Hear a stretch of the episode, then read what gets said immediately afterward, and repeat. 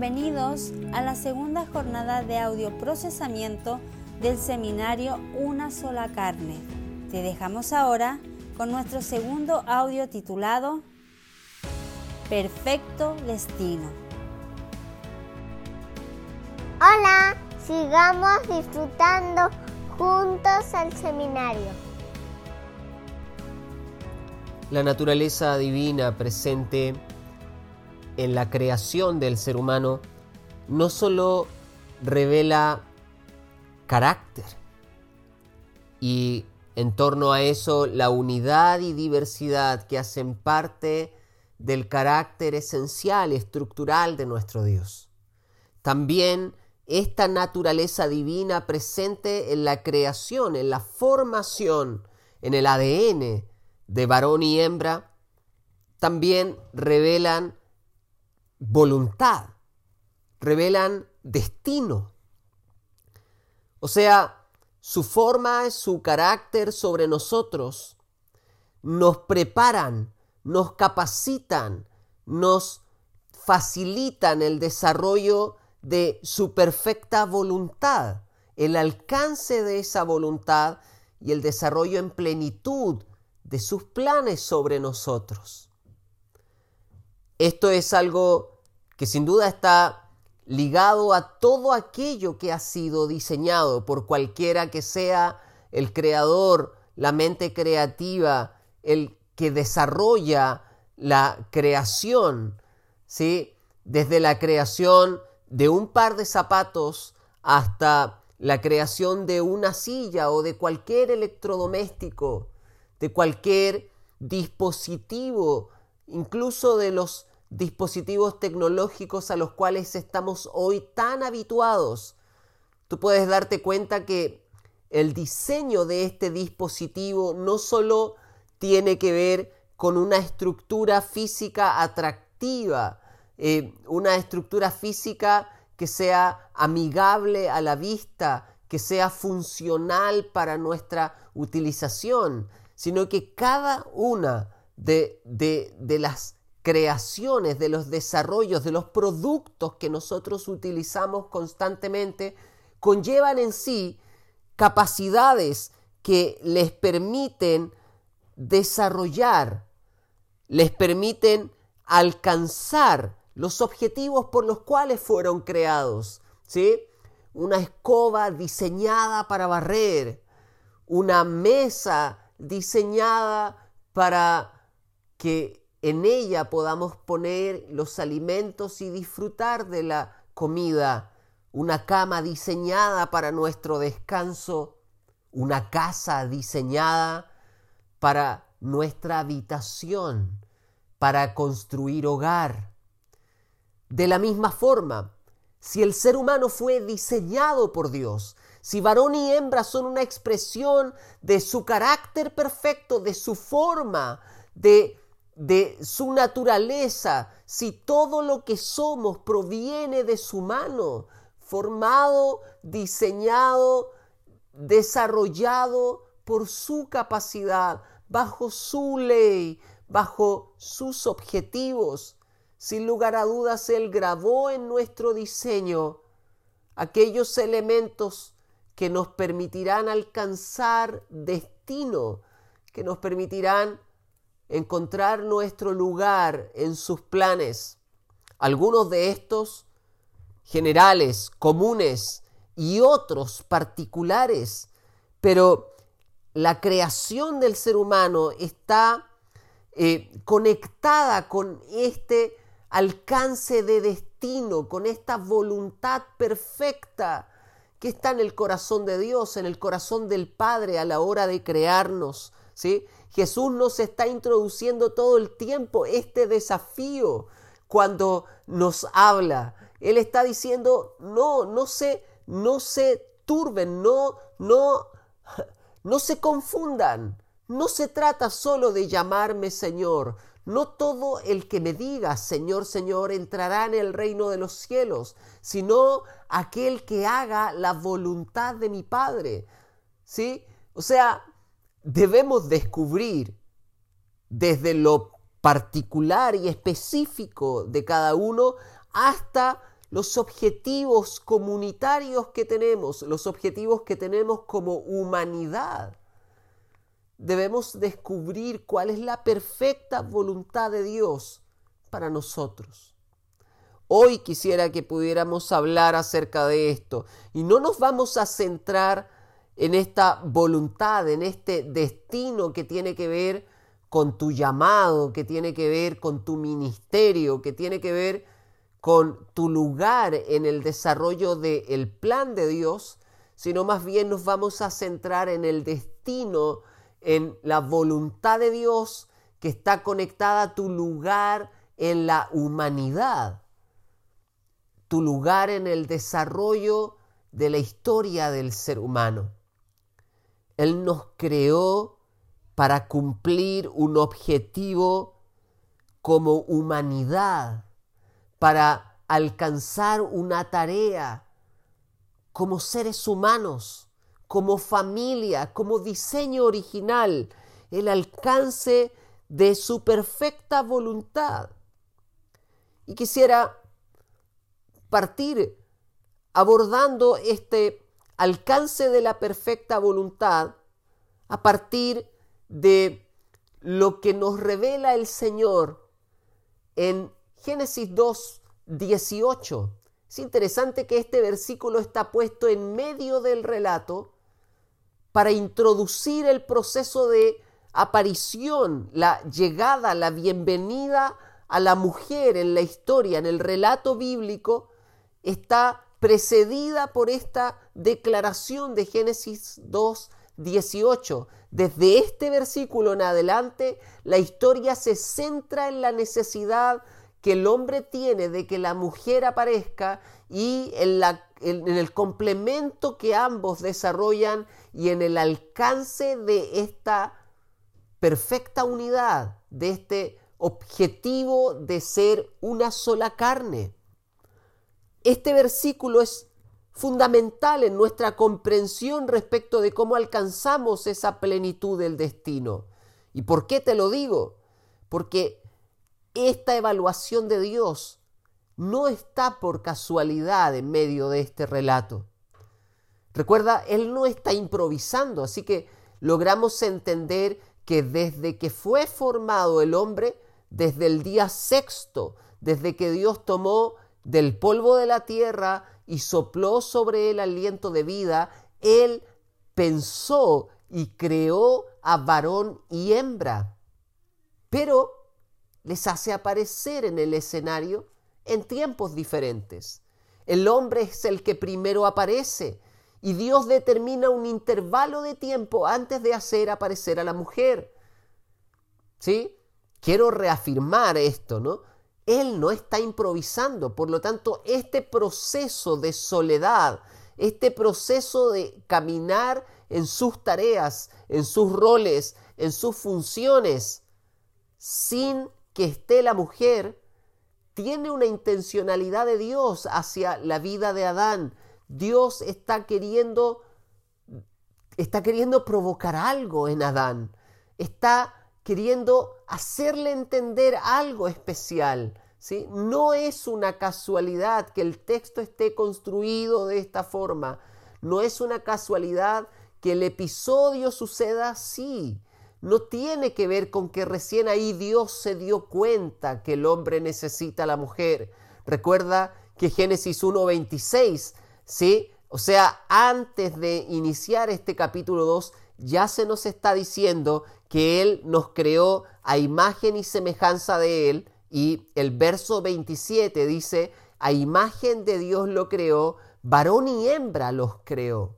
¿Sí? O sea, desde el deseo, la intención original manifiesta en Génesis 1, 26 y 27 que Dios tiene planificado, o sea, parte de su voluntad, parte fundamental de su voluntad es varón y hembra, pero hace aparecer intencionalmente a la mujer después de que se genera este espacio de tiempo, esta historia previa que permite, que da lugar a esta evaluación. Hay un momento de la historia de Adán que Dios permite para que pueda encontrar lugar esta evaluación, que es la primera vez que su evaluación tiene resultados negativos. Es la primera vez que él viene a evaluar, que observa lo que está sucediendo y su opinión, no solo su opinión, sino su juicio sobre lo que está sucediendo es que lo que está ante sus ojos sucediendo en la historia de Adán no es bueno. Y ojo que no tiene que ver con lo que Adán está haciendo, tiene que ver con la soledad con la que está construyendo su vida. De alguna forma el Señor permite un periodo de soledad en la vida de Adán para provocar un momento enseñable.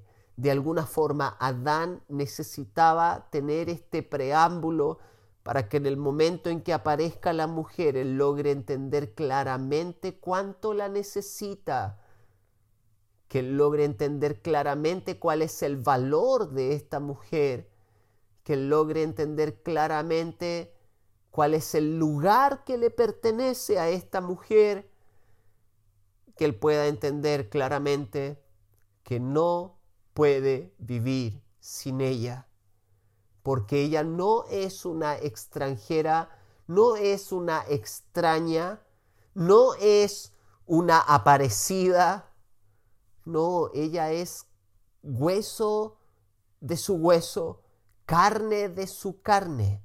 Ella es parte de él. Y el objetivo de traerla es que ambos sean una sola carne. ¿Por qué? Porque no es posible alcanzar la plenitud del destino del ser humano si no es por medio de ser una sola carne. El diseño original del ser humano, el diseño original de la familia, hace imprescindible el desarrollo de este vínculo eterno de amor entre ambos, en el que pasan a ser una sola carne, en el que su estructura física, desde una descripción espiritual, cambia, ya no son dos, a pesar de que el hombre sigue teniendo su mismo cuerpo y la mujer sigue teniendo también su propio cuerpo, pero desde una descripción espiritual pasan a ser uno solo, esto es un tremendo misterio, pero es una realidad, es una realidad del diseño de Dios sobre nosotros. Entonces, este no es bueno que el hombre esté solo, es fundamental para entender cómo se desarrolla la perfecta voluntad, la plenitud del destino en el ser humano. No está por casualidad allí. Dios introduce esta evaluación, insisto, la primera vez que su evaluación encuentra resultados negativos, porque tú puedes ver en Génesis en el capítulo 1 que durante todo el proceso creativo de los siete días, de los siete, de los siete momentos creativos de Dios, podrás darte cuenta que en cada uno de ellos, al cierre de cada día, él está evaluando. Al cierre de cada día, Él está observando y lo que ve le parece bueno. Bueno, en Génesis 2.18, lo que ve no le parece bueno. Y no está hablando de pecado, está hablando de la puerta abierta que existe, la amenaza que existe de que se consolide la independencia en el corazón del hombre. Él ve la independencia como una amenaza. Y amados, nosotros tenemos que verla también como amenaza en el desarrollo de la perfecta voluntad de Dios. No te imaginas cuántas veces he escuchado a alguien queriendo descubrir cuál es la voluntad de Dios. Bueno, quiero darte una clave. La voluntad de Dios no se puede alcanzar en independencia. La voluntad de Dios no se puede comprender desde la independencia. Lo primero que debe cambiar, o sea, el primer aspecto de su perfecta voluntad en tu vida, es derribar la independencia del corazón. Y déjame decirte que esto no se acaba, no se acaba de forma mágica cuando tú te casas. La problemática respecto del matrimonio es que tú sabes el día que te casas, pero no sabes con claridad cuál es el día en que dejaste de ser soltero.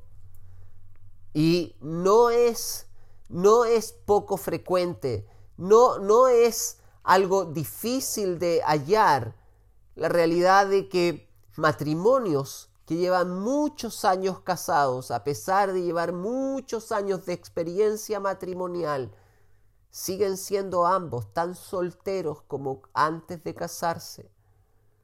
Amados, tenemos que derribar la independencia en nuestro corazón. Esto es algo que sucede antes de casarnos. Antes de casarnos.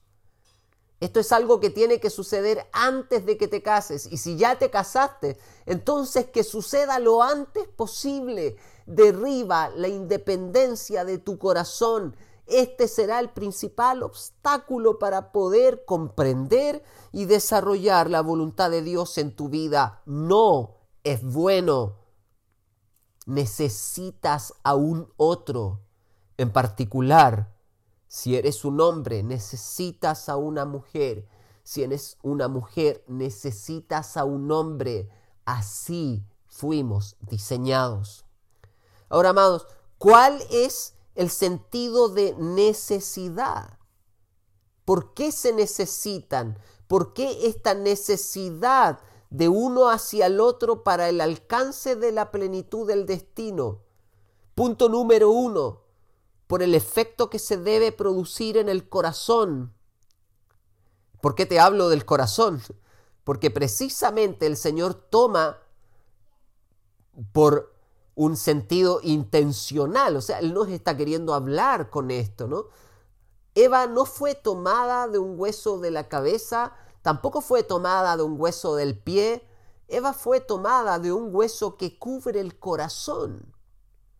Y recuerda que esto está sucediendo para combatir la independencia, para arreglar esto que no es bueno. Esta evaluación demanda una acción y la acción de Dios es traer a la mujer a la vida del hombre, completar el diseño, complementar el diseño, perfeccionar el diseño. Y para hacerlo, apunta al corazón. ¿De dónde la toma? Del costado, a un lado del corazón. ¿Qué es lo que toma? Un hueso que protege el corazón. De alguna forma, el énfasis que está puesto en la creación de la mujer, en la aparición de la mujer, es que se necesitan ambos. ¿Para qué? Para provocar un efecto principal, primero en el corazón el primer efecto es interno, el primer efecto es íntimo, el primer efecto es en el corazón. Y este sucede antes de la unión. El segundo efecto sucede a ojos de la sociedad. El segundo efecto sucede ante la mirada de todos y se refiere a la construcción de un nuevo ser visiblemente ante todos. ¿Por qué se necesitan? Porque han sido diseñados para edificar juntos una sola carne, o sea, de ser dos, construir una unidad perfecta, nueva, una expresión de vínculo y también de autoridad nueva. Recuerda que ambos tienen autoridad, ambos han sido llamados a señorear, pero cuando se unen pasan a ser una sola carne. O sea, no solo se potencia el vínculo afectivo, también se potencia la expresión de autoridad. ¿Sí? Estas son las razones por las que Él provoca este este desenlace de unidad, porque quiere atacar la independencia en el corazón, donde él está interesado de provocar el primer efecto y segundo porque quiere construir una mejor expresión de vínculos y una mejor expresión de autoridad, una mayor, una más perfecta expresión de amor y una más perfecta expresión de autoridad, porque el ser humano fue creado para esto, para transmitir la esencia de un Dios de amor, pero también para representar el lugar de autoridad de ese Dios de amor. Y en esa dirección el Señor hace aparecer a la mujer, completa el diseño, enlaza este diseño de complemento, de complementariedad perfecta. Ahora, quisiera que pudiéramos avanzar para terminar este podcast en describir los objetivos como tal, el destino que varón y hembra en su conjunto tienen.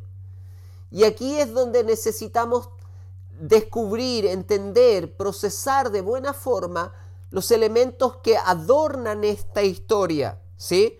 Porque, amados, en algún sentido, lo que Dios quiere es que varón y hembra puedan proyectar hacia las siguientes generaciones, proyectar hacia afuera del jardín, hacia afuera del huerto, todo lo que Dios les dio en el huerto. Si tú piensas por una cosa lógica, el Señor está pensando en el proceso de llenar la tierra, ¿sí?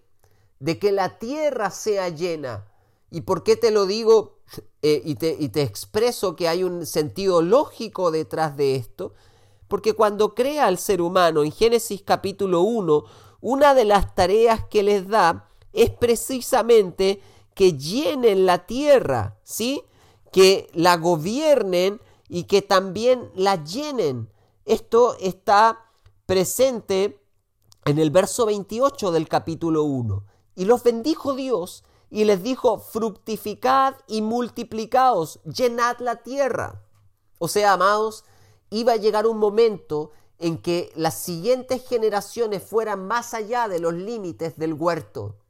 El huerto era el lugar, era de alguna forma el vientre espiritual en el cual se forjarían los fundamentos de un desarrollo de la humanidad ligado a la presencia, al carácter y a la palabra, la ley de Dios. Pero esta humanidad iba a llenar la tierra. Y el punto es,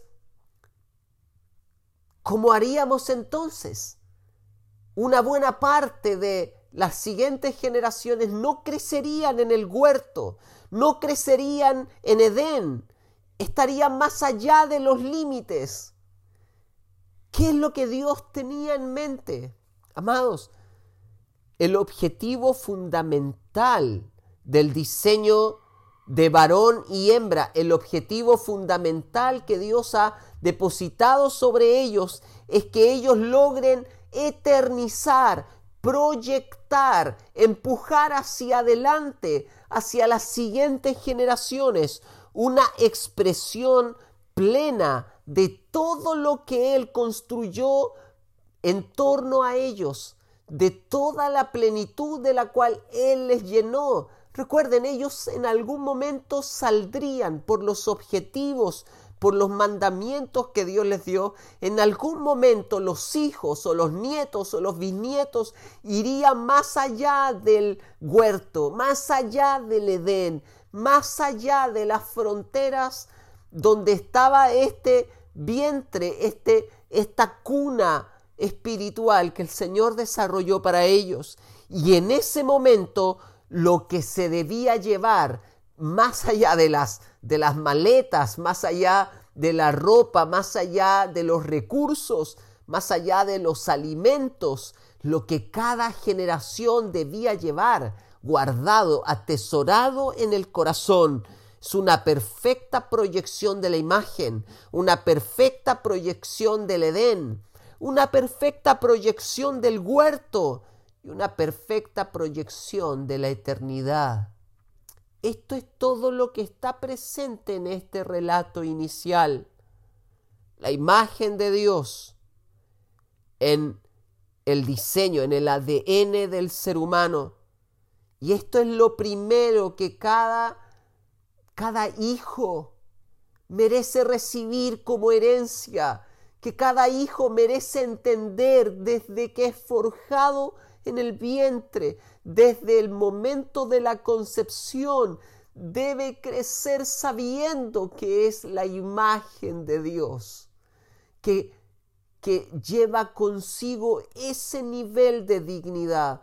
No pensemos solo en el peso de responsabilidad que significa ser la imagen de Dios, Creo que lo primero que debe ser transmitido es el sentido de privilegio que hay detrás de esto y la concepción de valor que solo la imagen de Dios puede entregarte.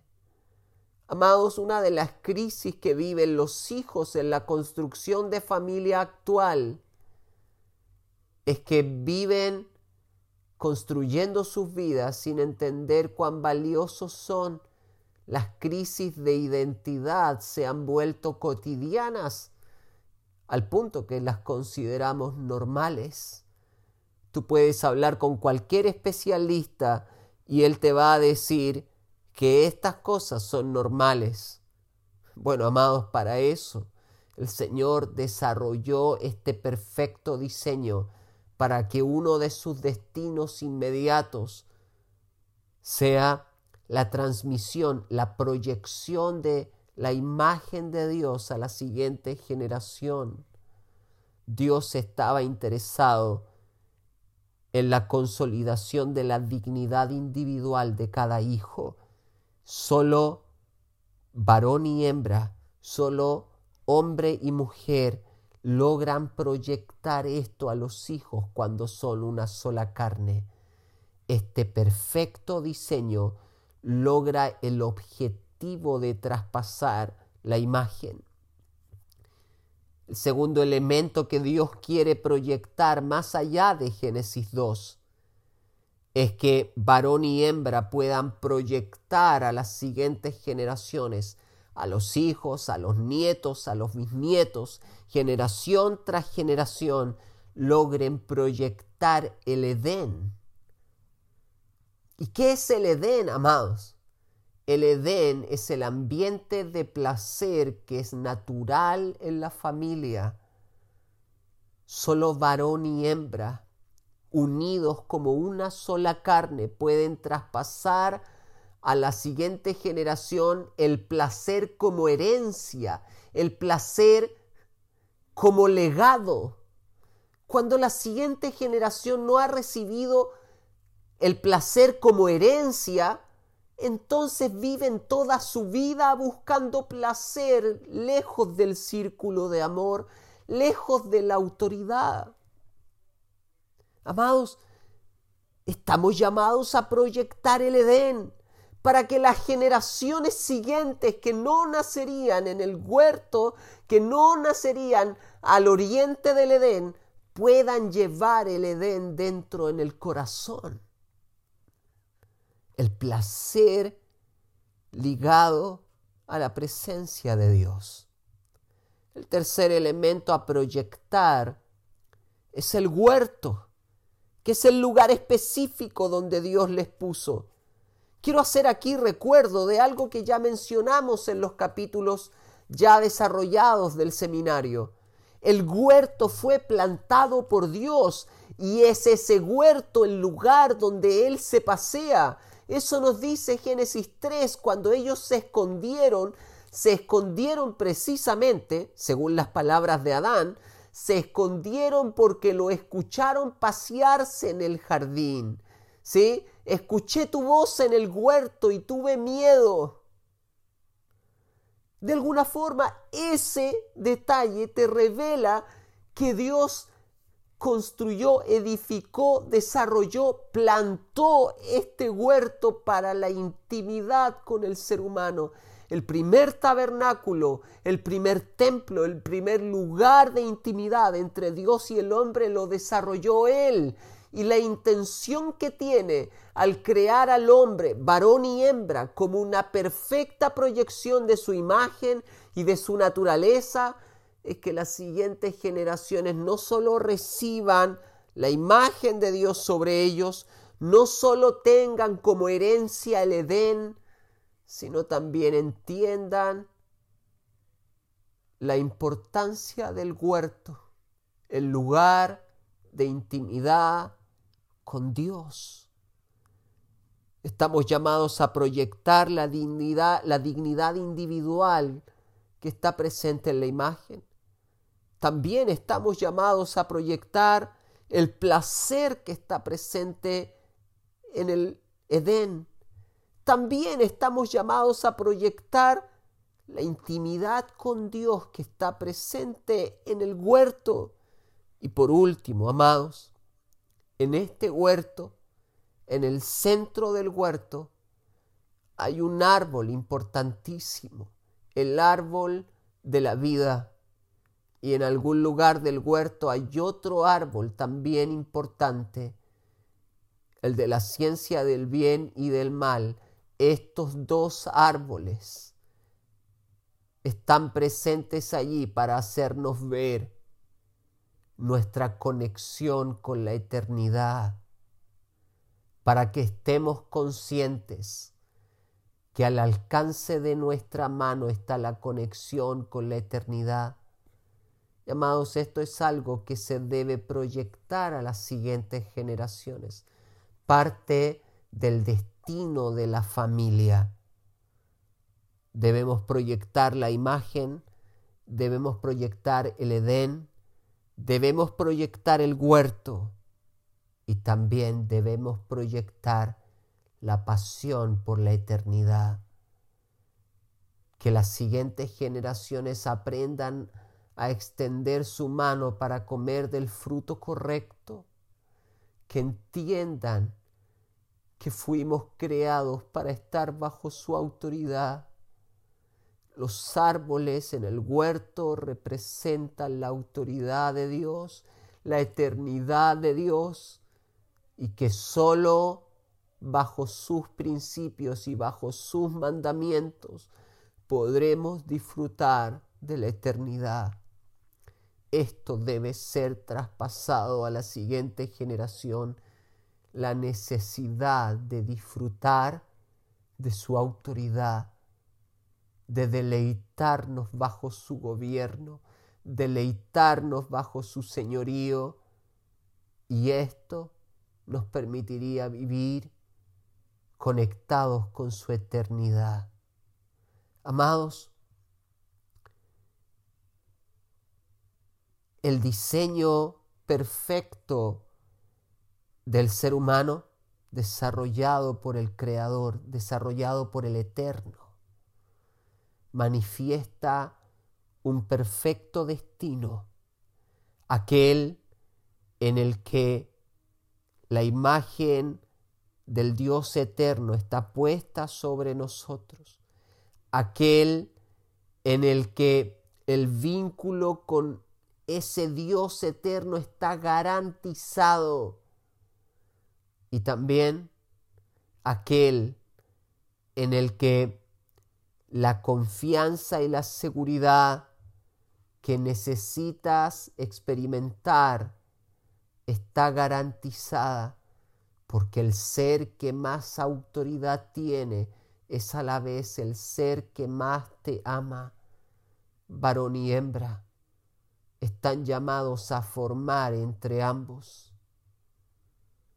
Un círculo perfecto de autoridad y de amor en torno a los hijos, para que dentro de este círculo ellos descubran la imagen de Dios, ellos descubran el placer del Edén, ellos descubran la intimidad del huerto, la importancia de la presencia de Dios.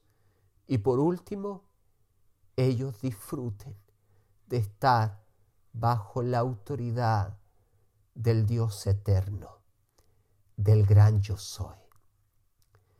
Quiero animarte a que puedas redireccionar tus objetivos respecto de la familia. Amados, la familia no existe, no fue creada únicamente para construir vínculos satisfactorios de amor. La familia fue creada y desarrollada por Dios para que los hijos se encuentren en este círculo, para que la siguiente generación encuentre en este círculo todo el amor que anhelan y desean y que necesitan, y también encuentren la autoridad cercana bajo la cual construyan su vida con seguridad. Quiero animarte a que sea cual sea el lugar que tienes en este, en este diseño de familia, sea que eres varón, padre, o eres mujer y madre, o quizás eres un hijo, que puedas tener presente que este diseño perfecto tiene como perfecto destino permitirte disfrutar de la plenitud del amor y la plenitud de la autoridad del Creador. Construyamos familias plenas en amor y también plenas en autoridad de Dios. Que las nuevas generaciones se deleiten en vivir dentro del círculo y puedan encontrar allí todo lo que necesitan y desean. Que Dios les bendiga.